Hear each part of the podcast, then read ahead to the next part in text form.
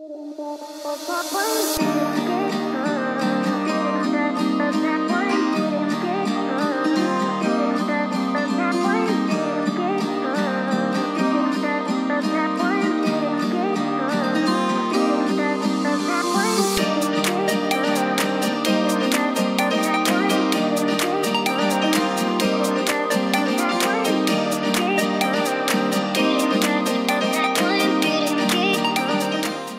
Dia, boa tarde, boa noite, seria aqui no Mais Voz Podcast, podcast do torcedor brasileiro. Bom, hoje estamos mais uma vez e hoje temos o Entre as Quatro Linhas.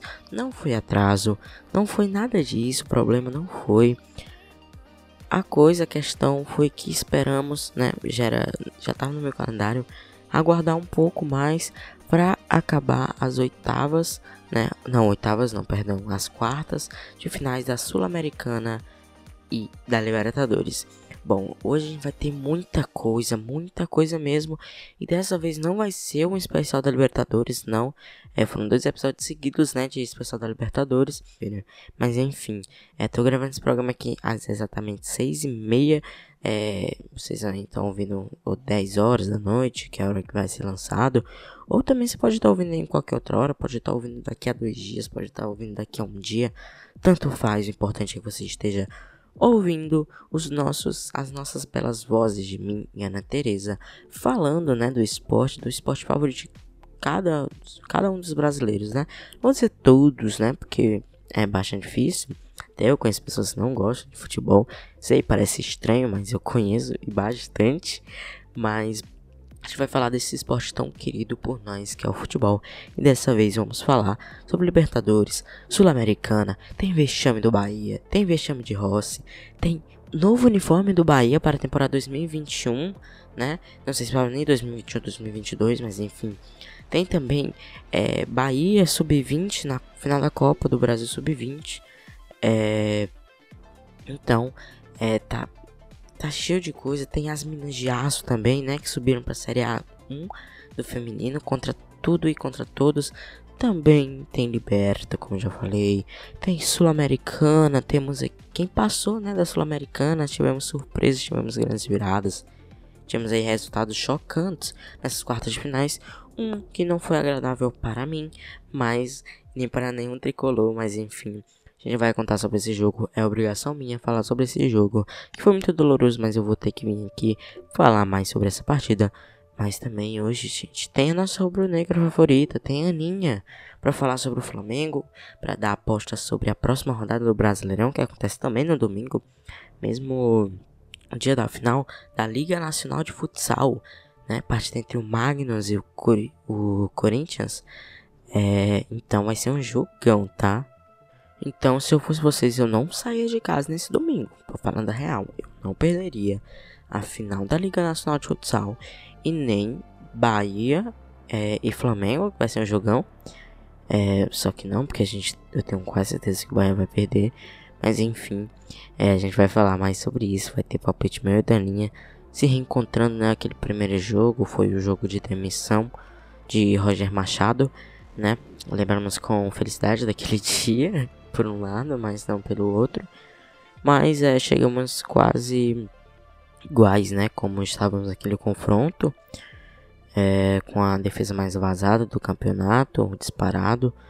E agora eliminados da Copa do Brasil, vice-campeões da Copa do Nordeste e eliminados também é, da Copa Sul-Americana dessa vez.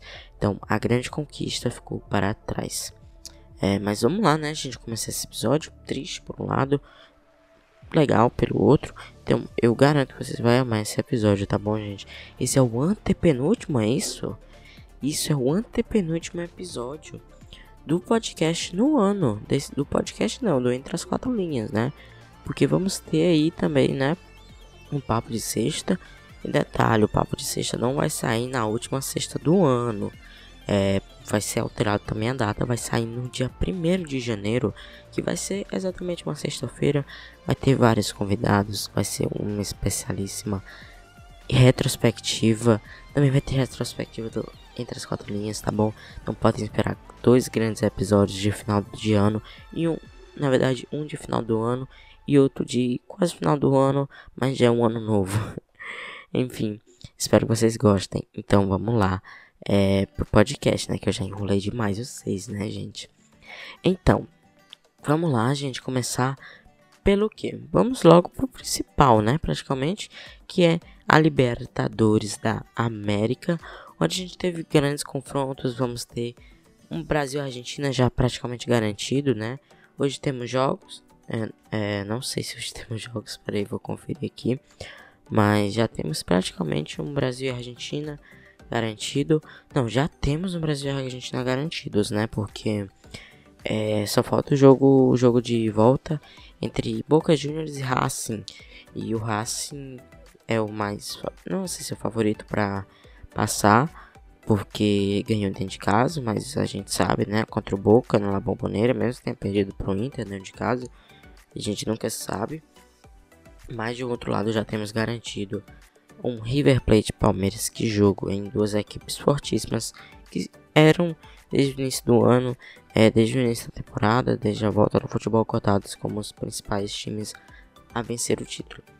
É, a gente vai começar pelos clubes é, que não são brasileiros, tá? A gente vai começar pelos é, pelas partidas que tivemos entre Nacional e River Plate, Boca Juniors e Racing. Depois a gente vai para Grêmio Santos, depois para Palmeiras e Libertad. É, vamos lá, né, gente? Começar aqui.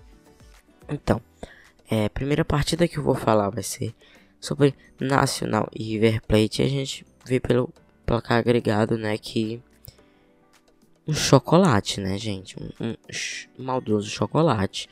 Placar agregado de 8 a 2. Meu Deus do céu. É, o River venceu o primeiro jogo em casa por 2 a 0 e fora de casa venceu por 6 a 2 o Nacional do Uruguai. É, uma ação chocolatada, uma ação, uma ação goleada, né? É o que que é isso, hein, River? Chega firme e forte para as partidas contra o Palmeiras. Mas é, não tenho o que dizer, né, gente? Foi é, eu assisti o segundo jogo e foi um massacre. É, o, o Nacional chegou a fazer dois gols, chegou a levar o jogo para 3 a 2 é, mas depois disso, não teve reação do time uruguaio. Foi é, um jogo assim, né, para esquecer da história do Nacional. Porque chegar tão longe assim, umas quartas de finais, para perder de 8 a 2 no agregado, é difícil, né, superar isso. Mas enfim, é, o River passou e já era nossas, as, as nossas apostas que o River iria passar pelo Nacional. É, eu não pensava que ia ser por tanto assim. Pensei que ia ser um jogo bem parelho ali, né? Porque o jogo, o primeiro jogo que foi no, no Monumental, foi um jogo até que o placar razoável ali, né? 2 a 0 dá para reverter dentro de casa. Mas aí aplicar 6 a 2 fora de casa, o River chega para mim muito mais forte, muito não, mas mais forte do que o Palmeiras. Não sei o que, que vocês acham. Mas enfim, é, eu acho. Ah, já já os palpites, já é dando meu palpite aqui de quem passa. Mas não vou dar, tá? Acalme-se aí. Mas é, é difícil, porque o, o River tá show, né? Venceu é, o Atlético Paranaense. Foi difícil vencer o Atlético Paranaense, né? Venceu por 1 a 0, 1 a 0 no jogo de volta. Tinha empatado em 1 a 1 no jogo de ida. E foi um placar extremamente, um jogo, jogos extremamente equilibrados. Coisas que, como eu falei, é, eu não esperava. É, mas depois veio o Nacional. E o Nacional passou do Independente Del Valle, né? Então não era um time é, fraco, né? O Nacional era um time que tava com tudo aí, né? Foi o primeiro do grupo, com um grupo com o Racing, Estudiantes de Mérida e Aliança Lima. E, e empatou, terminou empatado em pontos com o Racing. Gente, é, é, foi complicado isso pro Racing, pro Nacional, né? Porque perder de 8 a 2, gente, no agregado não é normal. Como eu já disse, um jogo dominado, mereceu com muitos méritos, tá? O, o River Plate passou para essa semifinal. E mais uma vez aí tá na disputa pela glória eterna. Agora vamos para Boca e Racing, Racing e Boca. Primeiro jogo foi no El Cilindro, casa do Racing Clube. É, o primeiro jogo, o placar dele foi 1 a 0. Lembrando que ainda não jogou no segundo jogo por conta que atrasou o jogo entre Boca e Inter. Inclusive eu tenho que falar sobre esse jogo, né? Agora que eu me lembrei. É o segundo jogo entre Boca e Inter, que foi para os pênaltis, né? O Inter venceu em plena bomboneira. Levou para os pênaltis, mas perdeu com, nos pênaltis com é, Peglow, é, Peglow, não sei como é que fala direito, e Lendoso perdendo pênalti. Bom, é, foi bastante complicado esse jogo, viu, pro Inter. Mas enfim, é, esse jogo do Inter não esperava esse resultado, vocês sabem, vocês ouviram o podcast. É, então, vocês sabem quais eram as minhas apostas, que o Boca passaria com certa facilidade do Inter, mas não foi o caso. Então, palmas pro Inter, que conseguiu vencer um dos primeiros jogos no comando de Abel Braga, né, gente? tá complicado, viu, com o Abel, tá complicado. É, mas conseguiu vencer em plena La Bomboneira. É um estádio super clássico e que poucas equipes conseguem vencer lá. É, eu sei que tem a questão de não ter torcida, mas mesmo assim, La Bomboneira. É, então, assim. Então foi um bom resultado até pro Inter. É, não conseguiu vencer nos pênaltis, mas foi um ótimo resultado pro Inter.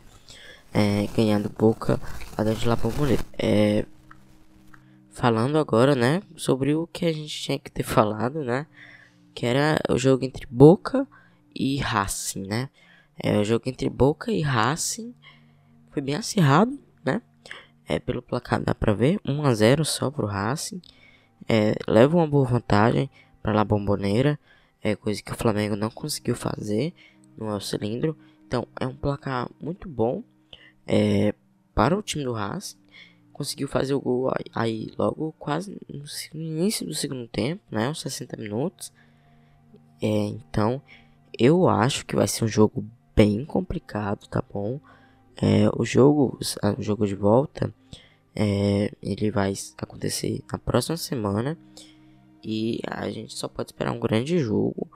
É, vai ser no dia 23 de dezembro, gente. É, dia 23 de dezembro vai ser aí uma quarta-feira, né? é quarta-feira. Então, é, a gente só pode esperar um jogão entre Boca e Racing no La Bombonera. E vamos ver qual vai ser o argentino que vai pegar o Santos. Agora vamos falar, como já falamos do Santos, vamos falar da goleada do time que tinha ou tem, né, de acordo com o Renato Gaúcho, o melhor futebol do mundo, né? O melhor futebol do Brasil, perdão. Ai meu Deus, gente. Esse Renato Gaúcho inventa cada coisa, né? Enfim, é, o Santos venceu a equipe do Grêmio no jogo de volta das quartas finais da Libertadores por 4 a 1. 4 a 1. Com o gol mais rápido de um brasileiro marcado na história da Libertadores da América. Foi um minuto e pouco, né? Um minuto e dez segundos, um minuto e cinco segundos por aí. É, Caio Jorge on fire, né? Como o pessoal fala. E foi um domínio total do Santos, gente, segundo jogo. Domínio total do Santos, né? É, teve também gol aí do Marinho. Sempre tem que ter gol dele, né? É um, se não for o melhor jogador do Brasil, é um dos melhores do Brasil atualmente porque ele mete gol em todo o jogo. É incrível isso, né? Caio Jorge ganhou o melhor do jogo, né? É, ele fez dois gols, né? Não à toa venceu o prêmio. E o gol foi marcado pelo Tassiano do Grêmio. Ah, é, lembrando que o Leandro Laércio Soldar, né? O Laércio, marcou o quarto gol do Santos. Que goleada, não tenho o que falar. É o time que joga o melhor futebol do Brasil, né? É, Renato Gaúcho, mais uma vez, motiva muito, muito bem a equipe adversária. É, com suas coletivas de imprensa perfeitas, né? Queria que ele falasse isso antes do jogo do Bahia, mas enfim, é, eu acho que ele já aprendeu, não sei, né? É, mas enfim, Santos passou com tranquilo, tranquilo, tranquilo, sem muitas dificuldades. Entrou com muitos garotos, é, mas esses garotos conseguiram dar conta do recado. É, eu vi antes do jogo, né, no vestiário do Santos, pra, eu sigo, né, o Santos no Instagram. Eles colocaram antes do jogo no, né, no vestiário, né, tem a partezinha de cada jogador, né? Tem, o, tem o, o, retângulo, né? Que fica a camisa do jogador, a fotinha dele, o número, tem as coisas do jogador. E na, no tipo, no negocinho reservado para cada jogador, eles colocaram uma palavra motivacional. Achei isso perfeito. É, deve ter ajudado com certeza os jogadores a se motivarem mais pro jogo. Mas enfim, Renato Gaúcho também motivou bastante. é, e o Santos venceu com tranquilo, tranquilo. Eu não assisti esse jogo, mas pelo que eu vi nos melhores momentos, os comentários falando, foi uma vitória tranquila do Santos. Não teve problemas nenhum, né? É, dominou o jogo. E muita gente já sabia que ia acontecer isso. Eu, minha aposta, pode pegar aí, gente. Minha aposta era que o Santos passaria pelo, pelo Grêmio. Não achava que iria ser um jogo tão fácil. Não achava, muito pelo contrário, que ia ser um jogo bem pegado. Mas não foi isso que demonstrou aqui em campo. O Grêmio não entrou é, com muita vontade de se classificar, sabe? O Santos, pelo contrário, entrou com garra e raça para conseguir a vitória e se classificar para a semifinal. E na minha opinião, na minha humilde opinião, o Santos é o grande favorito a conquistar a glória eterna. Soltei.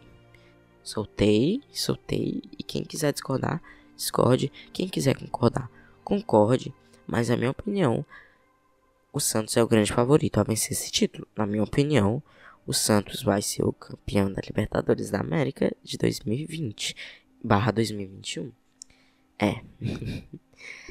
Como eu falei, concorde quem concorda, quem quer concordar, discorde quem discorda, quem quer discordar, né? É, então, tá com vocês agora a bola aí, o que, que vocês acham? É, agora vamos para outro jogo. Último da Libertadores que a gente vai comentar. Mas antes disso, é, eu esqueci de falar um detalhe sobre o River Plate, né? Que eu falei que o River Plate também é um dos grandes favoritos a vencer o título. E eu vou falar que como é que tá os jogadores deles, né? Eles têm um artilheiro e o vice-artilheiro da competição até agora. O artilheiro é o Rafael Santos Borré, o Boré, né, como vocês devem conhecer, da Libertadores do ano passado, fez o único gol do, do River Plate contra o Flamengo na final da Libertadores daquele mesmo ano. E o Julian Álvares também tem cinco gols, é, tá empatado com o Eduardo Salvio, né, o, o, o eterno Eduardo Salvio, acho que vocês se lembram dele. E o Caio Jorge também aparece ali como vice-líder, junto com o Salvio e Julian. É, e esses três que eu falei tem 5 gols no total. E o Boré tem 6 gols no total. É, mas. E eles também têm o cara que mais deu assistência na temporada até agora. Junto com o Rony. Que é o Matias Soares. Deu 7 assistências. O Rony também deu 7 assistências na temporada até agora. Mas eles também tem o terceiro cara que mais deu passe para gol. Que foi o Montiel, né? Lateral direito. E. Mas por que pensa pelo aplicativo aqui, um dos maiores jogadores da competição é o Rony, porque o Rony juntando gols e assistências, no caso, todas as participações em gols que ele tem, são 11 no total, superando o vice-líder que é o Matias Soares com 9 é, participações em gols, né, diretamente falando. Então, o River Plate chega com tudo, Palmeiras também, mas na minha opinião, Opa, não posso ainda falar, né? Ainda temos que falar sobre o jogo do Palmeiras, mas enfim, já já minhas apostas, meus palpites para essa semifinal de Libertadores da América. E final, né? Eu já vou também incluir a final aqui, tá, gente? É, mas vamos lá. Palmeiras e Libertar, Libertad e Palmeiras 4 a 1 agregado. Palmeiras venceu de 3 a 0 o jogo de volta empatou em 1 a 1 jogo de ida que a gente já tinha comentado no último podcast. Bom, domínio, né? O Palmeiras, o placar mostra isso. E o Palmeiras passou com facilidade. É, já era esperado, eu sabia, né?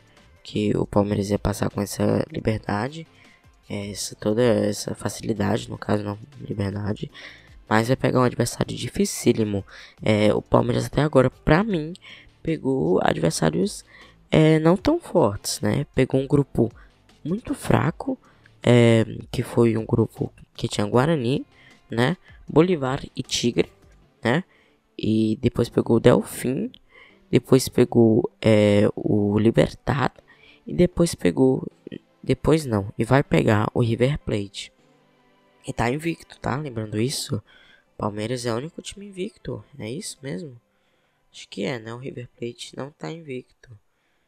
É, o River não tá invicto. Então, o Palmeiras é o único time invicto ainda da Libertadores da América. Não perdeu nenhum jogo. É, chega com bons status, mas na minha opinião, chega aí, né, com pegou só adversários muito fracos, na minha opinião, até agora. Vai ser o grande teste do, do, do ano, eu acho, né? O grande desafio do ano até agora. Pro Palmeiras vencer essa equipe do River Plate também vem muito embalada, na minha opinião, muito melhor do que a equipe do Palmeiras. Então, vamos para os palpites. Vocês estavam ansiosos, né? Para os palpites. Vamos lá para os palpites de quem passa na Libertadores da América e quem ganha. Para mim, na minha opinião, você pode ter a sua, é, a Aninha pode ter a dela, é, mas mim, na minha opinião, quem passa e quem ganha essa Libertadores da América, né, gente? Meu Deus, o ano já tá acabando. E é, lembrando que Boca Juniors e Racing no dia, na quarta vai ser o último jogo da Libertadores, né? Do ano. É, porque os jogos semifinais a gente vai ter é, River Plate e Palmeiras. Vai ter um no dia 6 de, de janeiro e um no dia 13 de janeiro, que é o jogo de volta. Que vai ser no Allianz. Agora que eu tô vendo isso. É. Vamos lá, né, gente? Minhas, as, minhas asas. Meu Deus, eu desaprendi a falar. Enfim, vamos lá para as minhas apostas. Vamos lá. Primeira semifinal que tá definida, eu vou logo para ela. River Plate Palmeiras. Palmeiras decide em casa. É bastante complicado. Palmeiras é Victor. River tem os melhores ataques aí da competição, né? É, eu acho que tem é, sim, tem o melhor ataque da competição atrás. Atrás não. Na frente do vice-líder, que é o Palmeiras. O, o time do River tem 31 gols marcados em toda a competição. Atrás vem a equipe do Palmeiras com 29. Depois vem a equipe do Santos com 17. A diferença é muito grande do segundo para o terceiro. É, só que por outro lado, o, o, o, o Palmeiras sofreu muito pouco gol, né? Diferente do River, que é o, o. tá longe, né? De ser um dos mais. que sofreu menos gol. É, o River Plate já sofreu 9 gols na competição inteira.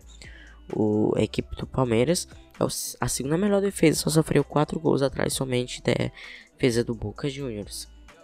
Então vai ser bastante complicado infiltrar, infiltrar essa defesa aí do Palmeiras. Mas enfim, vamos para minhas apostas, né? Minhas, meus palpites é, para esse para essa para semifinal. Meu palpite é que o River passe. sei, parece um pouco estranho, mas para mim o River passa e vai para a grande final mais uma vez pelo terceiro ano seguido, é isso? É pelo terceiro ano seguido, foi em 2019, ganhou em 2018, é, ganhou em 2018, né, em Madrid. É, pois é, vai terceira terceiro ano seguido de final de Libertadores River, mais uma vez com Galhardo, né? O Galhardo ganhou a de 2015, né? Se não me engano. É, eu acho que ele ganhou de 2015, né? Que foi no ano que ele chegou, inclusive. É, eles ganharam do Tigres, né? Do México, no tempo que ainda tinha os clubes é, mexicanos. Na Libertadores eles venceram a equipe do, do River, do Tigre, né? Por 3 a 0 Então, eu acho que sim. O River tá muito forte, muito, muito mesmo. Não vou dizer que o Palmeiras não tá. O Palmeiras tá invicto, mas na minha opinião pegou muito adversário de fácil e isso vai pesar muito é, nesta fase, né? Nesta semifinal, porque o River até agora pegou adversários complicados, né? Pegou aí um grupo é, bastante complicado com a LDU de Quito, que foi uma, uma surpresa, né? É, infelizmente teve. É, pegou um aniversário muito difícil nas oitavas, não conseguiu passar, que foi o Santos. Mas é, o LDU foi uma grande surpresa. Teve o São Paulo no grupo e o Binacional. O Binacional não tinha muita expressão, mas deu um, um trabalho ali. É, passou com 21 gols marcados em 6 partidas na fase de grupos. Só tomou 6, né? Um gol por partida no caso. Então, eu acho que o River chega muito forte. Ficou num grupo aí muito difícil. O Palmeiras pegou um grupo muito fácil. E também pegou muitos adversários fáceis, como o Delfim. Noto goleou por 4x1. Pegou o Libertar, que goleou também por 4x1 no agregado. Isso. Já o River pegou dois adversários certamente complicados. O Atlético Paranaense, que é um adversário complicado. O Nacional, que vinha como surpresa sim, mas não quer dizer que só porque vinha como surpresa ele não ele é um adversário é, fraco, né? Não tô venceu o todo-poderoso, né? Que a gente imaginava que ia até mais longe do, do, do Miguel Angel Ramírez, que foi a, a, equipe do Independente Del Vale, né? Então eu não duvido desse River, não duvido de nada, mas do Palmeiras, eu acho que o Palmeiras vai ser sim eliminado. Vai ser uma grande conquista é, pro Palmeiras até chegar numa semifinal de Libertadores, mas para mim não passa dali de jeito nenhum. Vamos para outra semifinal que ainda não está de, é, definida, mas já sabemos assim um Brasil e Argentina, assim como já foi definida que a outra semifinal que eu acabei de falar será um Brasil e Argentina. Ou seja, ou vamos ter um Brasil e Argentina na final, ou vamos ter uma Argentina contra a Argentina, ou vamos ter um Brasil contra Brasil, né? É, vai ser bem complicado essa final, viu, gente? No Maracanã, lembrando, né? Então é bom pelo menos uma equipe brasileira ir pra final, né? Pra tipo vai ser aqui a final, sabe? Aí não tem nenhum representante brasileiro. É complicado. Por isso que muita gente acreditava no, no Flamengo esse ano de novo na final. Porque a final ia ser no próprio Maracanã, que é o estádio do Flamengo. Mas é, o Flamengo não fez o porquê de estar nessa final de Libertadores da América de 2020, 2021. Enfim, é Santos e Racing ou Santos e Boca é, na minha opinião, quem passa será o Racing. Mas eu acho que o Santos elimina fácil, facilmente a equipe do Racing. É, é um, um, palpite ousado, mas eu acho que sim, o Santos elimina facilmente a equipe do Racing. Eu já tô falando aí, eu acho que o Racing passa pelo Boca é, pela vantagem que fez dentro de casa e vai segurar um pouco é, fora de casa. É, mas eu acho que garante ali um 1 um a 1 um contra o Boca na Bomboneira, ou talvez um 2 a 1 e com isso, é, com 2 a 1 o Racing passa, né? Porque vai fazer um gol fora de casa, como o Boca não fez nenhum gol fora de casa, o, no resultado de 2 a 1 para o Boca, ficaria 2 a 2 no agregado, mas o Racing Club passaria para a semifinal. Eu acho que vai ser mais ou menos isso, 1 a 1 ou 2 a 1 para o, o, Boca, mas nada além disso. Eu não acho que o ataque do Boca consegue produzir mais de gol, mais de é, dois gols aí. Eu acho que mais de dois gols é muito difícil para o ataque do Boca fazer, né? Porque o ataque do Boca não é tão forte. Não à toa que está em 12 só de melhores ataques. Inclusive o Racing está à frente dele com um gol a mais marcado em toda a competição. Então não acho é, que o Boca passa muito dificilmente. É, seria legal até se o Boca passasse, né? Que a gente podia ter a possibilidade de ter outro é, Boca e River na final da Libertadores esse ano, como foi em 2018. É, e dessa vez não ia ter que problema com torcida. O jogo teve que ir para Madrid, né? Por conta daquela besteira das torcidas, né? É, então seria bem legal, mas é, como brasileiro, eu queria que alguma equipe brasileira fosse, até porque vai ser a final aqui no Maracanã, né, gente? É complicado não ir nenhum clube brasileiro para a final, a final sendo no nosso próprio país. Mas enfim, eu acho que o Racing passa. E o Santos elimina com certa facilidade. E eu disse que ia dar palpite da final, mas não vou. Porque ainda falta muito chão pra final. Mas pra mim a final vai ser entre Santos e River Plate no Maracanã. E que jogaço vai ser, tá, gente? Que jogaço. É, meu palpite vou dar é, quando já tiver os resultados, né, das olá, semifinais. Olá, olá. E aí, galera, tudo bem? Espero que sim. Espero que todo mundo que ouça esse podcast esteja bem. Uh, vamos falar um pouquinho sobre futebol essa semana. Tem um pequeno espacinho para falarmos, falarmos sobre futebol feminino. E vamos ver, né? Tem, teve rodada de brasileiros na Liberta, quartas de final. É, temos brasileiros na semi em busca da glória eterna. E vamos comentar um pouquinho sobre isso. Então, agora vamos falar um pouquinho da Libertadores, né? Que, como eu disse anteriormente, tem, tem ainda representantes brasileiros na saga pela glória eterna. Tivemos um clássico de gigantes brasileiros, né? Nas quartas, que foi Santos e Grêmio. E foi muito, muito, muito interessante. É, Santos fez o gol mais rápido da Libertadores com o Caio Henrique até agora. Foram 19 segundos. É uma coisa assustadora, né? E conseguiu. Então, só isso dá indícios que como Santos foi bem no jogo e jogou muito bem. O Marinho na excelente noite. O, é, o conjunto do, do Santos é, trouxe ele até aqui porque é um conjunto muito bom é, não em termos de jogadores e nomes, talvez, mas em termos de confiança mesmo e ter essa garra e raça de querer conquistar as coisas. Acho que o vestiário com o Cook é muito bom e ele fez com que o time desenvolvesse isso em campo também. E é uma grande surpresa para muitos. E agora então, é semifinal. Vamos lá, gente. Agora pro vexame. Vamos lá para fazer eu me lembrar daquele fatídico jogo do Bahia contra o Defensa e Justiça. Vamos lá, pela Sul-Americana, válido pelas quatro finais da Sul-Americana, jogo de volta. Bom, gente, pra eu não me lembrar logo dessa tristeza primeiro, é, primeiro a gente vai falar aqui sobre os outros jogos né, da Sul-Americana, que não é só Bahia que existe na Sul-Americana, muito pelo contrário, vamos ter aí um Brasil e Argentina. Brasil e Argentina não. Vamos ter, é, porque o Bahia era o, o último time brasileiro, né? É, digo nordestino, né? Porque pelo jeito eu acho que a gente é um clube nordestino e que a gente não, é um, não pertence ao Brasil. Mas enfim, é, continuamos aqui. Vamos ter um, um clássico argentino, tá? Vamos ter, então vamos ter aí um clássico argentino, né? É, então se eu fosse você eu não perderia, viu? É, a gente sabe que é difícil acompanhar, porque só tem uma opção da Comebol TV agora, né? Para acompanhar é, a Copa Sul-Americana. Mas vamos ter aí uma semifinal com Vélez e Lanús. Então, se eu fosse você, não perderia essa partida, porque vai ser um clássico argentino muito bom. E já temos um, um, uma equipe argentina garantida na final da Sul-Americana, né? E podemos ter outro, né? Porque do outro lado temos a final, a outra semifinal com Coquimbo Unido. Sim, Coquimbo Unido. Ninguém conhece esse time mas está surpreendendo, né, na Sul-Americana. Ainda quem tem a melhor defesa é das equipes que ainda estão na competição. É, é a equipe que do Coquimbo Unido, que sofreu 3 gols somente.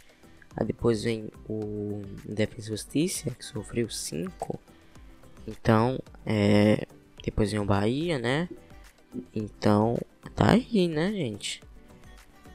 Tem o artilheiro da competição, o Brian Romero né? Que é do Defensa e Justiça, então vai ser um jogo bem ali, né? Bem, bem chato ali, um jogo bem chato que eu falo assim. É, duas equipes entrando com raça e vai ser chato pro pessoal que vai sofrer lá, né? Em campo.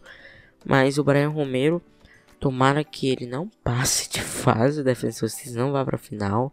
E não tenha o gol do Brian Romero, porque nesse momento, Brian Romero Gilberto estão dividindo a artilharia da competição com seis gols, mesmo o Bahia estando eliminado. Então tomara que é, vou torcer aí, né, para a equipe do do Coquimbo Unido, né, até por ser uma surpresa e também pelo Defesa e Justiça, né, ter algumas coisas aí com a arbitragem, né, porque pelo que a gente viu nesses dois jogos contra o Bahia.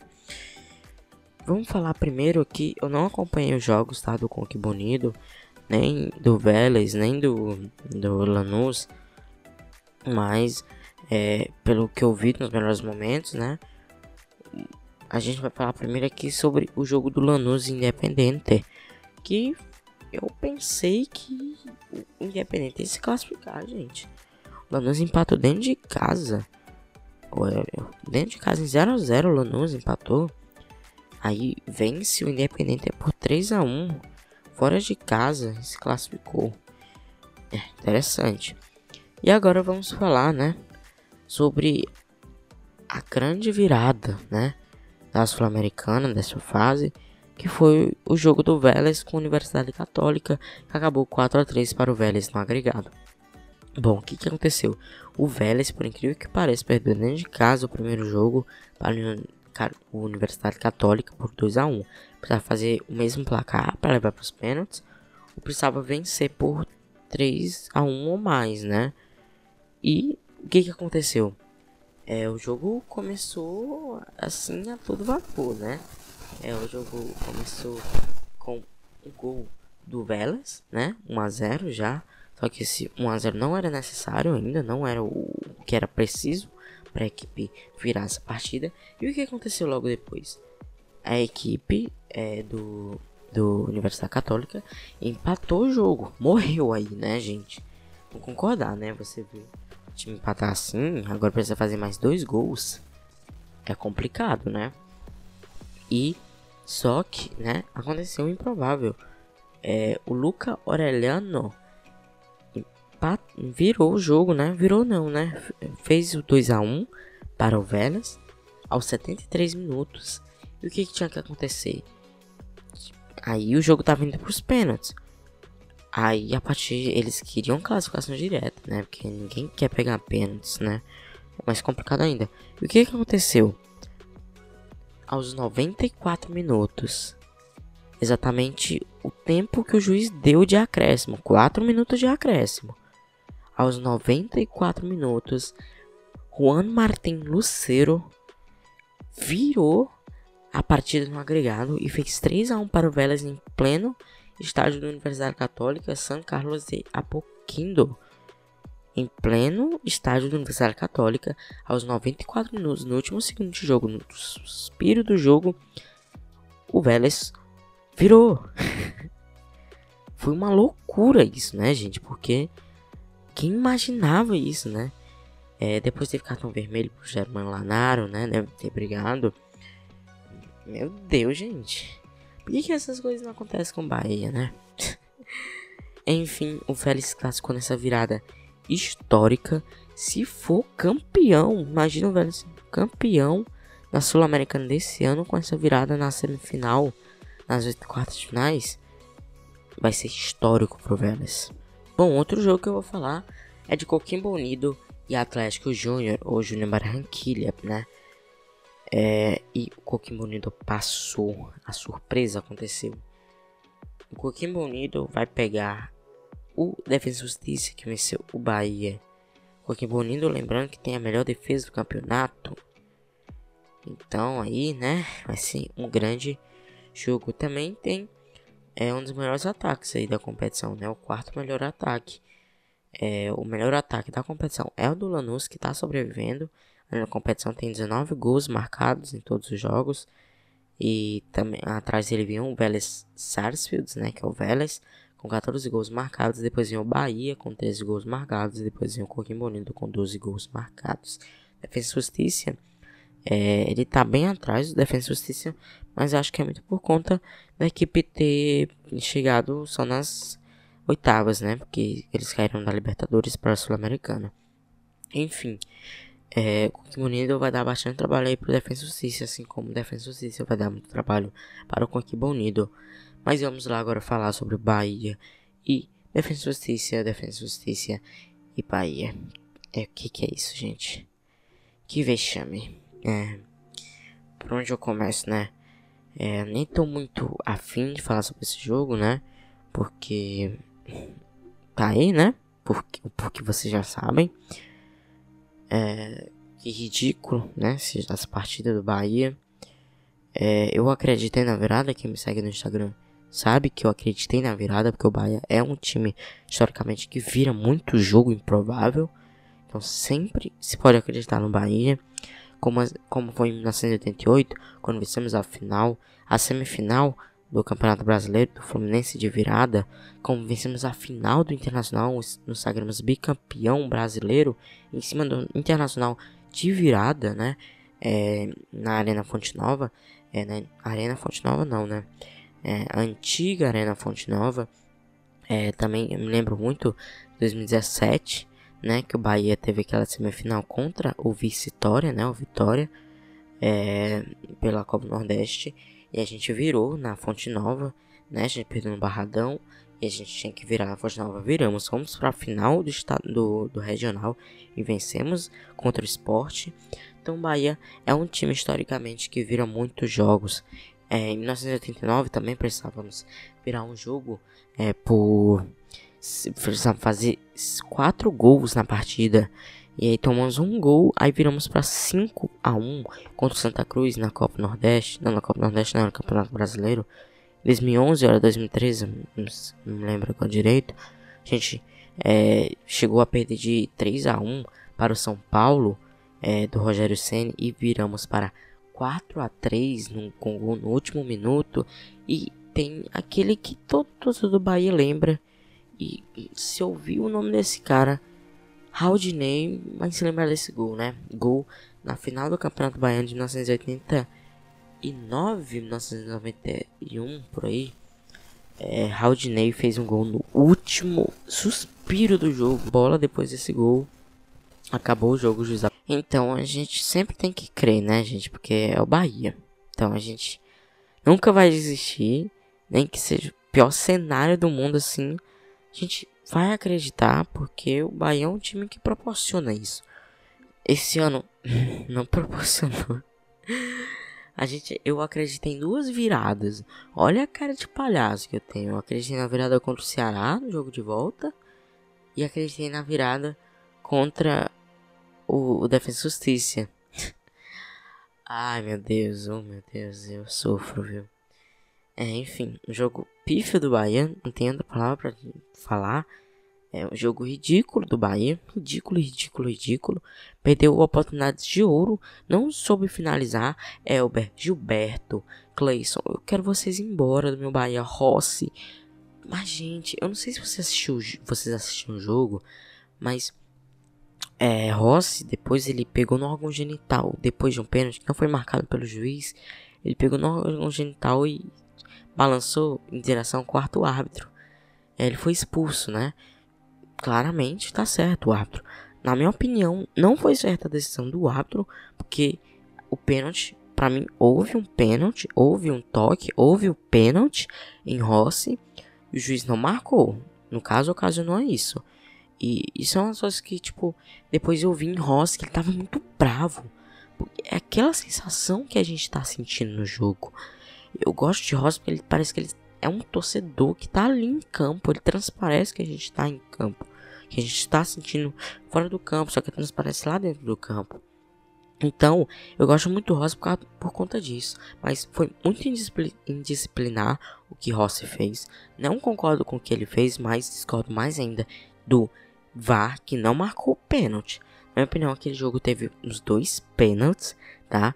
Teve um que era para ter marcado, mas é, deu vantagem e depois foi pro VAR. E o VAR não marcou. Então tá difícil a coisa, tá? No primeiro jogo a gente já foi roubado, né? Vocês sabem, não tenho nem palavra pra falar sobre a arbitragem. Então, o maior, o maior rival do Bahia na Sul-Americana desde 2018 é a arbitragem, infelizmente. Eu tenho que falar isso, sim. Eu, eu sei, tá envolvendo um pouco de clubismo, mas eu tento falar com menos clubismo que eu, que eu possa, mas desde 2018 contra o Varnaense, né, o Atlético Paranaense, ou, ou como eu prefiro chamar, Atlético Roubanense, desde lá a gente, nosso maior rival na Sul-Americana, na mesma fase, a gente é eliminado por erros de arbitragem. O, que eu acho que não é ocasiões assim, né? Porque já ficou provado. Em 2018 tivemos a mesma ocasião, quartas de finais, podemos fazer história para semifinais. Primeiro clube, primeira vez que um clube, o Bahia, que o clube Nordeste avança para semifinais de uma competição internacional, mas não. É, a, a, a Comembol decide escalar árbitros pelo jeito que são inexperientes para apitar jogos que são muito importantes para o Esporte Clube Bahia. Então, gente, eu nem tenho muito o que falar sobre essa partida. Só isso mesmo. É, sobre essas partidas, nessas duas partidas. Foi uma vergonha, uma vergonha do Bahia e da arbitragem. E dizer que eu fui palhaço mais uma vez por acreditar que o Bahia iria conseguir virar esse jogo. É, agora vamos. É, porque eu não quero continuar nessa ferida, tá, gente? Desculpa. Mas vamos pra coisa boa do Bahia, gente. Não, tem uma coisa ruim, então vamos logo pra coisa ruim pra eu depois, né, me sentir um pouco mais feliz. vamos lá pros uniformes de 2021 escolhidos. Ai meu Deus, gente. Saiu hoje o resultado. E vocês foram no meu Instagram, já sabem minha avaliação. Já sabem os uniformes. É triste. É triste, mas é verdade. Bom, vamos lá. É. Gente, eu não tenho nem o que falar sobre os novos uniformes. A torcida do Bahia, sinceramente, eu acho que eu não entendi. Porque é o seguinte, a gente tem marca própria, né?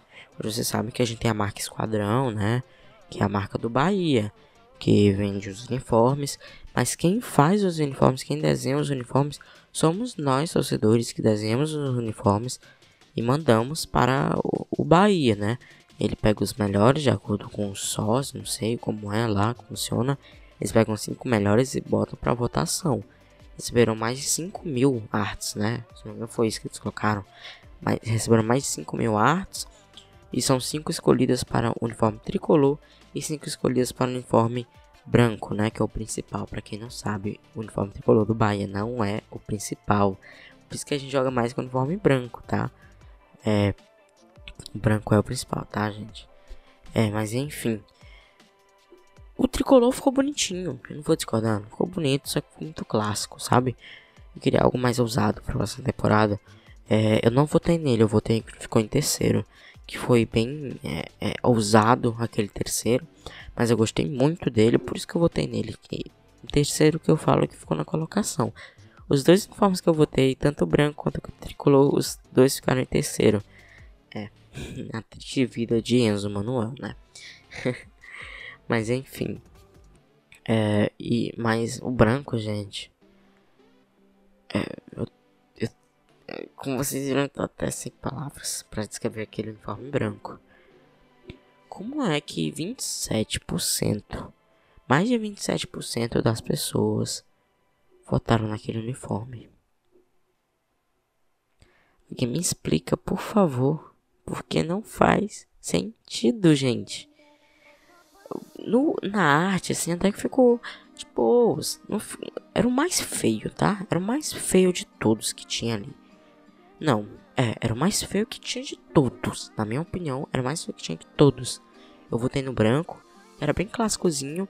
Só que tinha umas. Uma, é, a, bo, a, a gola e também é, a borda aqui, né, da camisa. Ficaram muito bonitas. Era branca, branca, branca. Com alguns detalhes é, com tricolor. Eu gostei muito dela e por isso eu votei nela. Mas aquele uniforme, gente, foi escolhido no papel, assim, até ficou tipo médio, assim, sabe? Ah, dá pra, dá pra aceitar, sabe? Dá pra aceitar. Mas vocês viram como que ficou ela nos jogadores. Vocês viram? Eu não tenho explicações simplesmente. Eu não tenho palavras para falar o quão horrível ficou a camisa. Ficou horrorosa. Não sei se vocês viram cam... como ficou em Danielzinho, né? Que foi o que foi escolhido para ser o modelo na camisa branca. É, a Gadu também, né? Acho que foi a Gadu que foi escolhida também. É, ficou horrorosa essa camisa, gente. Pelo amor de Deus, alguém nos acuda. Ficou horrorosa essa camisa. Mil desculpas a quem fez a arte. É, parabéns, tá? Para quem fez a arte, porque na arte, assim, no papel ficou bonita. Ficou bonita, dava para aceitar, mas o que fizeram com a tua camisa, cara? é, assim ficou horrorosa, horrorosa, horrorosa, horrorosa. Desculpas, mas não dá, gente, pra. É, é o que a torcida vai estar tá falando, é camisa de série B. Eles querem que a gente vista uma camisa de série B. Eu não tô acreditando. Eu não tô acreditando. Essa camisa ficou desse jeito. É. Foram 24%, tá, gente? Quase pouco mais de 24% votaram na branca, não foram 26%. 26% foi que ganhou a tricolor. Gente, É, eu acabei de ver um meme aqui que eu entrei no Instagram, que é o valor do elenco. Aí tá a camisa no, na arte, né? No papel. Bonita, bonita. O elenco. Aí mostra o Danielzinho com ela, vestido. Meu Deus, alguém nos acuda, gente. Não é possível que a gente vá usar uma camisa de série B. ai, ai, ai, ai, ai, meu Deus do céu. Enfim. Continuando. eu vou parar de falar dessa forma. Porque não tem mais volta. É, eu ouvi até um cara falando no YouTube pra mandar de novo pra fábrica. Porque não, não tá a mesma coisa que tava no papel. Mas eu acho muito difícil o Bahia fazer isso. Até porque eles já venderam desde o meio-dia. Eles anunciaram um novo uniforme duas horas da tarde. E meio-dia já estava disponível na loja Esquadrão, lá perto da Fonte Nova. Já teve gente até comprou um monte de gente. Estão tirando um monte de foto lá. É, a Deus nos acuda, né? Pelo amor de Deus. Então, gente, agora vamos falar de coisa boa do Bahia, né? Porque, pelo amor de Deus, né, gente? A gente precisa ter um pouco de alívio, né? Nisso daqui. Então, vamos falar sobre as meninas de aço. Obrigado, meninas, por salvar o ano do Esporte Clube Bahia. Muito obrigado. As meninas de aço subiram desta vez para a Série A1 do Campeonato Brasileiro, sim, enquanto tem o vice descendo, né, para a Série A2 é, do Campeonato Brasileiro Feminino, o Bahia está subindo para o Campeonato Brasileiro Feminino Série A1. É, lá ele vai enfrentar o Corinthians, que foi o campeão, né?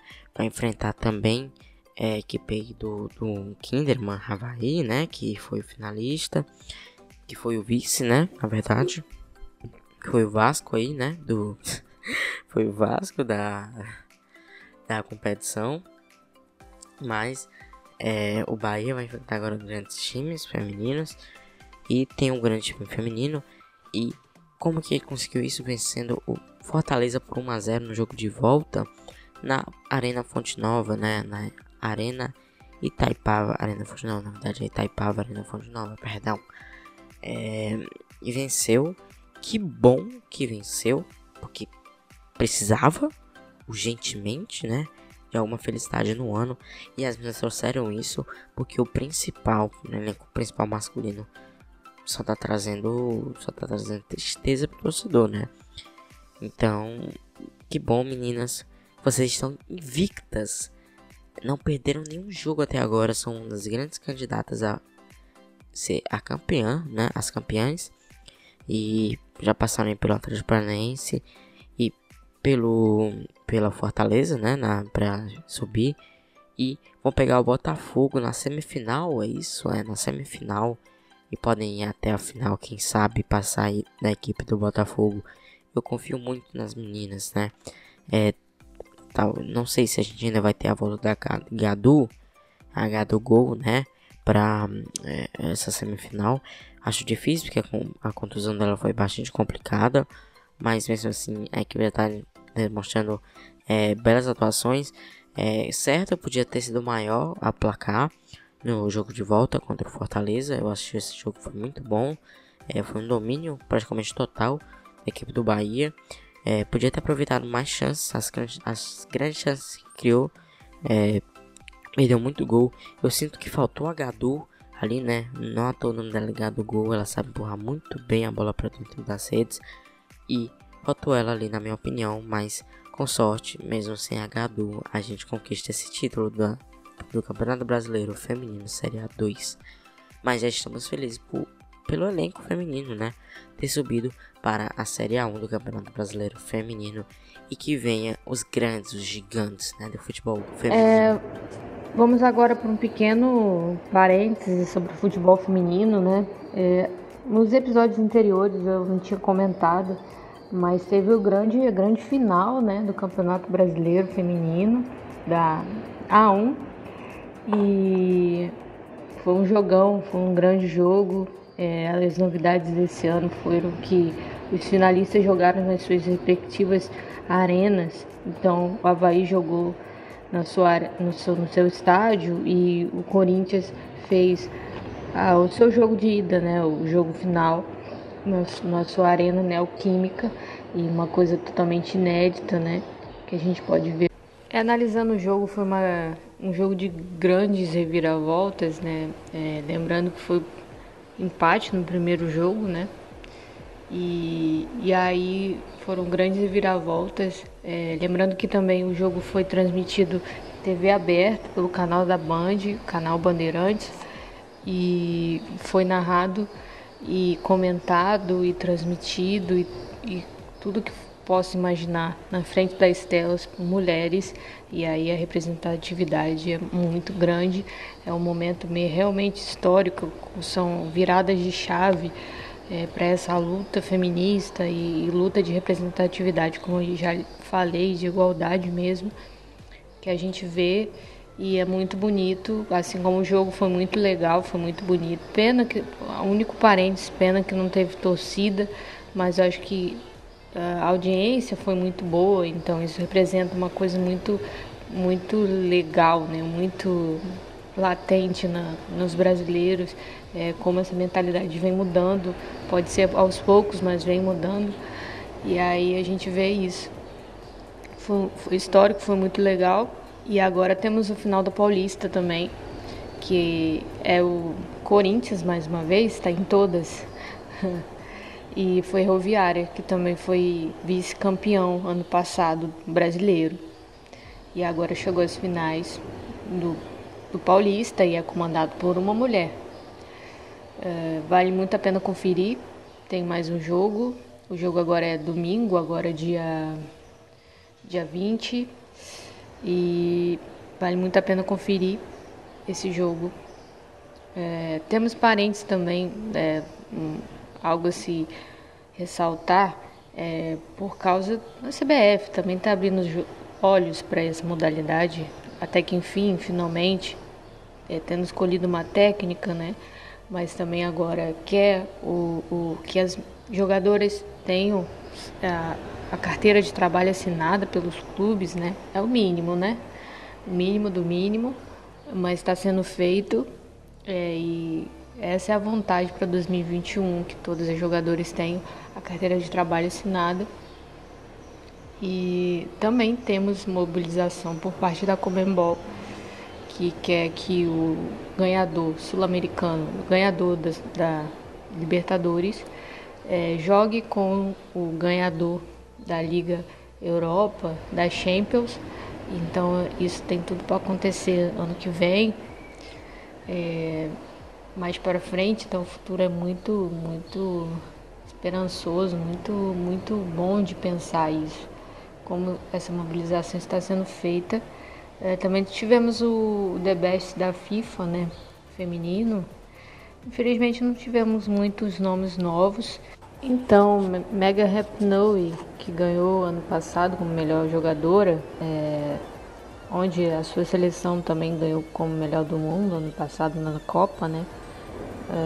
É, é, é uma grande representante, uma grande ativista das causas é, feministas, é, causas antirracistas, causas de, de dos LGBTs, é uma grande é, embaixadora disso, da sua visibilidade a todas essas causas e é uma grande pioneira né, nesse quesito, já que esse ano a gente viu vários atletas fazendo o mesmo, mas a Hipnose sempre alertou isso desde sempre, ela desde sua carreira assim, futebolística e, e, e com visibilidade, ela sempre deu lugar a essas falas e mais uma vez ela se mostrou gigante porque ela questionou a FIFA por estar na, na seleção dessa vez, porque ela falou que joga, não joga desde março, desde a pandemia, desde que começou a pandemia, e ela questionou que podia, poderia estar muita gente boa nessa seleção e, e há uma certa hipocrisia. Então, poucos têm coragem para falar e o Pinot mais uma vez se fez presente assim na sua no seu questionamento, né? É, Tomara que a FIFA melhore nesses quesitos de escolha. Uh, brasileiros a gente não, tive, não tivemos, né? Brasileiras. A Marta infelizmente também não esteve nessa seleção esse ano. É, entre o masculino também não tivemos muitos representantes.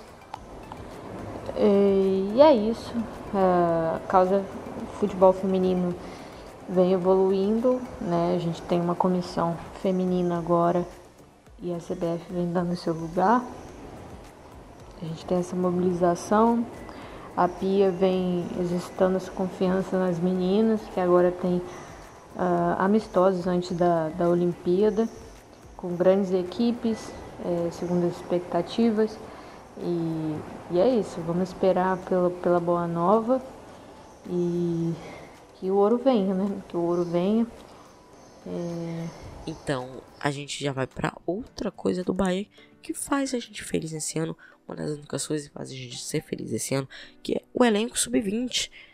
O elenco sub-20 do Bahia está na grande final da Copa do Brasil sub-20 deste ano e vai enfrentar o time do Vasco. É, gente, vai ser um jogão e vamos ter um campeão inédito. Nem o Bahia, nem o Vasco, os dois nunca foram campeões dessa competição. Então vai ser inédito aí. É, eu não perco esse jogo por nada. É, e, e, outra coisa que eu quero destacar: o Bahia é no Campeonato Brasileiro Sub-20 tá indo mal, né? Tá aqui em 15, né? Bastante complicado aí. É muito longe do, G, do G8, né? Que é para subir, não que é para ir pro octagonal aí, né? Para para ver quem quem é o grande campeão. Mas aí lembrar que o Bahia passou por grandes equipes até chegar nessa final da Copa do Brasil. É, a primeira rodada eles passaram pelo Fluminense do Piauí. É, e quase perderam, foi de virada 2 a 1 Depois pegaram a equipe do Ceará, venceram nos pênaltis por 9 a 8 né? O agregado ficou aí. É, eu encontrar o jogo aqui. O agregado ficou aí o placar de 2 a 2 acho que foi isso. É, não, foi. Pera, foi. Foi, foi 2 a 2 Perdão, gente, foi 3 a 3 no agregado, tá bom? E nos pênaltis, Bahia venceu por 9 a 8 né? E aí, depois dessas oitavas, pegou a equipe do São Paulo, a forte equipe do São Paulo, né? Que tem as melhores, melhores bases do Brasil, quem sabe do mundo, né? Em Cotia. Mas o Bahia venceu no agregado por 4 a 2 ganhou é, o, o jogo de volta por 3 a 1 empatou lá na casa do São Paulo por 1 a 1 em Cotia e passou e pegou o, o que era o atual campeão, a equipe do Palmeiras. E o Bahia não teve dó. Bahia venceu os dois jogos, venceu o primeiro jogo é, em Praia Forte, né, na Bahia, em Salvador, por 2 a 1 e venceu o jogo de volta por 3 a 1 Com isso, vem, avançou por 5 a 2 no agregado. E é incrível, gente, como essa equipe do Sub-20 joga melhor do que a do profissional. É, a equipe Sub-20 do Bahia tá muito bem. Não à toa chegou nessa final contra o Vasco. É, então a gente pode esperar um grande jogo. É, a gente. É, eu acho que o Bahia teve uma melhor campanha do que o Vasco, tá? Porque o Vasco na primeira rodada, vamos ver aqui. O Vasco na primeira rodada passou pelo trem, né? Do, do Amapá. É, eu acho que é do Amapá por 2 a 0 Não agregar, não, agregar não, né? Será um jogo. Depois o Vasco passou pelo Motoclube nos pênaltis. Não, foi normal mesmo. 6 a 3 é, Depois nas quartas finais passou pela equipe do Havaí por 4 a 0 no agregado. Nas semifinais passou por 2 a 1 no agregado contra o Atlético Mineiro. Venceu é, um, ah, um jogo de volta, empatou o jogo de ida por 1 a 1 venceu de volta por 1 a 0 Eu acho que o Bahia chega como um, quase um azarão, mas que tá muito melhor do que o Vasco. É, isso não se repete na, na competição do, da, da Campeonato Brasileiro. Certo que o Vasco tá a um ponto só à frente do Bahia no Campeonato Brasileiro Sub-20, mas está à frente, querendo ou não. E eu acho que o Bahia ganha.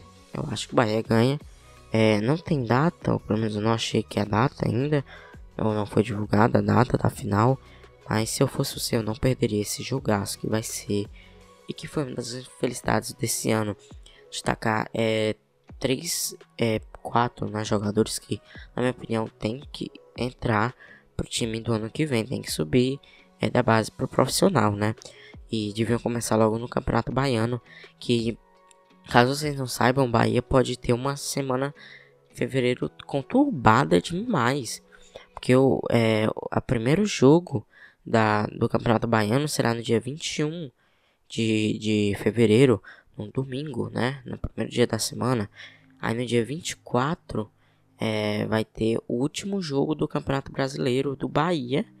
É, nem me lembro contra quem vai ser, mas é, vai ter o último jogo do Campeonato Brasileiro no dia 24 de fevereiro. Vai ser numa quarta-feira, é isso? É, é numa quarta-feira. Então, é, dois jogos já na semana. Talvez dois jogos, né? Porque a gente sabe que dia que vai ser marcado o primeiro jogo do Bahia no estadual. E no dia 27, né? Que vai ser um sábado. Bahia, é, Bahia não, né? Começa já a Copa Nordeste, a fase de grupos da Copa Nordeste, porque já tá rolando a Copa Nordeste, a fase preliminar. Inclusive já tem uns confrontos pre, é, pre, prevenidos, não, né? Definidos. Mas a estreia da fase de grupos da Copa Nordeste vai ser no dia 27. Então, Bahia pode ter três jogos super importantes no, no, no numa semana só, né? Então, se preparem para uma possível maratona de jogos, né? Como foi esse ano, né? Na volta da pandemia aí.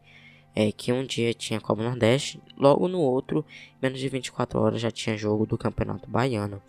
Bahia deve ir sim, com novamente como foi no, no último ano, com é, a equipe de transição, né? Ou a equipe sub-20, talvez. É, mas o importante é que esses garotos ganhem espaço no time titular, no time principal, no caso, profissional. E eu quero é, jogadores que estão no, no sub-20, que eu vi jogando e que merecem estar no profissional. É, são é, o menino Thiago, que é o ponta esquerda do nosso time sub-20, o garoto Daniel, que é o ponta direita do nosso time sub-20, o goleiro Fabrício, né? O Fabrício não vai ter muito espaço, mas eu gostaria muito de ver ele atuando no time principal. Também temos aí o Hélio Júnior. E são esses quatro nomes que eu tenho na cabeça que o Bahia tem que colocar. Também tem o número 9, que eu não sei o nome dele. É, mas ele é um bom atacante, número 9 da equipe sub-20. Vou ver se encontro aqui. Mas, tipo, é, eu acho que tem no mínimo 5, talvez até 6, 7 garotos que tem que subir pro profissional do Bahia talvez até para o próximo ano, já para a próxima temporada. Então, essas foram as felicidades do nosso time do Bahia, né, gente, nesse ano, que tá difícil ter felicidade do tricolor essa temporada. Então, gente, a gente já vai terminando o podcast por aqui, mas antes temos a participação da Aninha, falando sobre a semana do Flamengo, como foi os jogos. Então, agora é com você, Aninha. Todo o podcast agora é para você é com você. então vamos lá. É, comentando, começando um pouquinho falando sobre o meu time de coração, que infelizmente não está na Liberta mais, mas está no Brasileiro, como terceiro colocado. É, o Flamengo jogou contra o Santos, que foi, uma, foi um, é um dos representantes do Brasil na Libertadores e conseguiu a vaga da semifinal. E o Flamengo ganhou do Santos, que foi o sub-15 praticamente, né? 4 a 1 ainda levou, conseguiu a façanha de levar um gol. O Rogério teve uma semana de trabalho, é, teve o entrave com, com algumas coisas, mas é, hoje o Flamengo tem à sua disposição quase todos os jogadores e já tem um pequeno desenho do time titular, né, nessa era do Rogério. E Gabigol brilhou, Bruno Henrique também fez um excelente jogo, uma dupla de zaga que agora temos uma segurança, né, pelo menos um pilar, que é o Rodrigo Caio, e o Natan, que foi testado e foi muito bem também. Uh, e aí esse pequeno desenho né, que a gente tem no Flamengo com esse jogo. E é a terceira vitória do Rogério, que vem tendo tempo de se trabalhar desde a eliminação na Copa do Brasil, desde a eliminação na Libertadores. E, e é isso, o próximo aniversário do Flamengo contra o Bahia, né? O Lenz deve falar um pouquinho sobre isso. E, e ia ficar na, na, na saga, né? Na cola do São Paulo, que tá com uma uma pequena diferença, né? Uma pequena não, uma gigantesca diferença, mas o Flamengo tem um jogo a menos que foi remarcado para janeiro. E também temos boas novas porque o Rodrigo Alves, goleiro, né, que estava nessa novela de renovar ou não, ou não o Flamengo, agora renovou por mais um ano. Então teremos ele até o final da temporada e é mais uma liderança que pode ajudar nessa reta final aí. Há muitas coisas a se ver e esperamos que, que a gente consiga, né? Pelo menos mais um título esse ano que foi de muitas decepções. É, então é isso. Sobre o Flamengo. Então é isso, gente. Obrigado por ouvirem. E até mais. Saudações rubro-negras e respeito às minas. Bom, é, a Aninha já falou aí muito bem sobre o Flamengo. E agora a gente vai para os palpites, né? É, ainda falta também a gente falar sobre o, a Liga Nacional de Futsal, que tem a definição no domingo, né? É, e vamos lá, né? Porque vai ter palpites e vai ter palpites sobre Flamengo e Bahia, Bahia e Flamengo no Maraca amanhã é para vocês, né? Enfim, vamos lá, né, gente? Eu acho que o Bahia perde. Não, não acho que o Bahia ganha de jeito nenhum. Eu acho muito, muito complicado o Bahia vencer esse jogo. Então minha aposta é que o Flamengo ganhe de uns 3 a 0. É, 3 a 0. Ou 2 a 0. Acho 2 a 0. O Flamengo ganha por 2 a 0 do Bahia. E é isso, meu palpite é esse. Eu não acredito no Bahia, muito difícil. É, mas enfim. É isso, gente. Encerra esse podcast mais uma vez triste, né? Porque eu lembro que tem esse jogo amanhã. Mas enfim. É, espero que vocês tenham gostado, acompanhado até aqui. Esse podcast foi bem longo até, né? Esse episódio, entre as quatro linhas.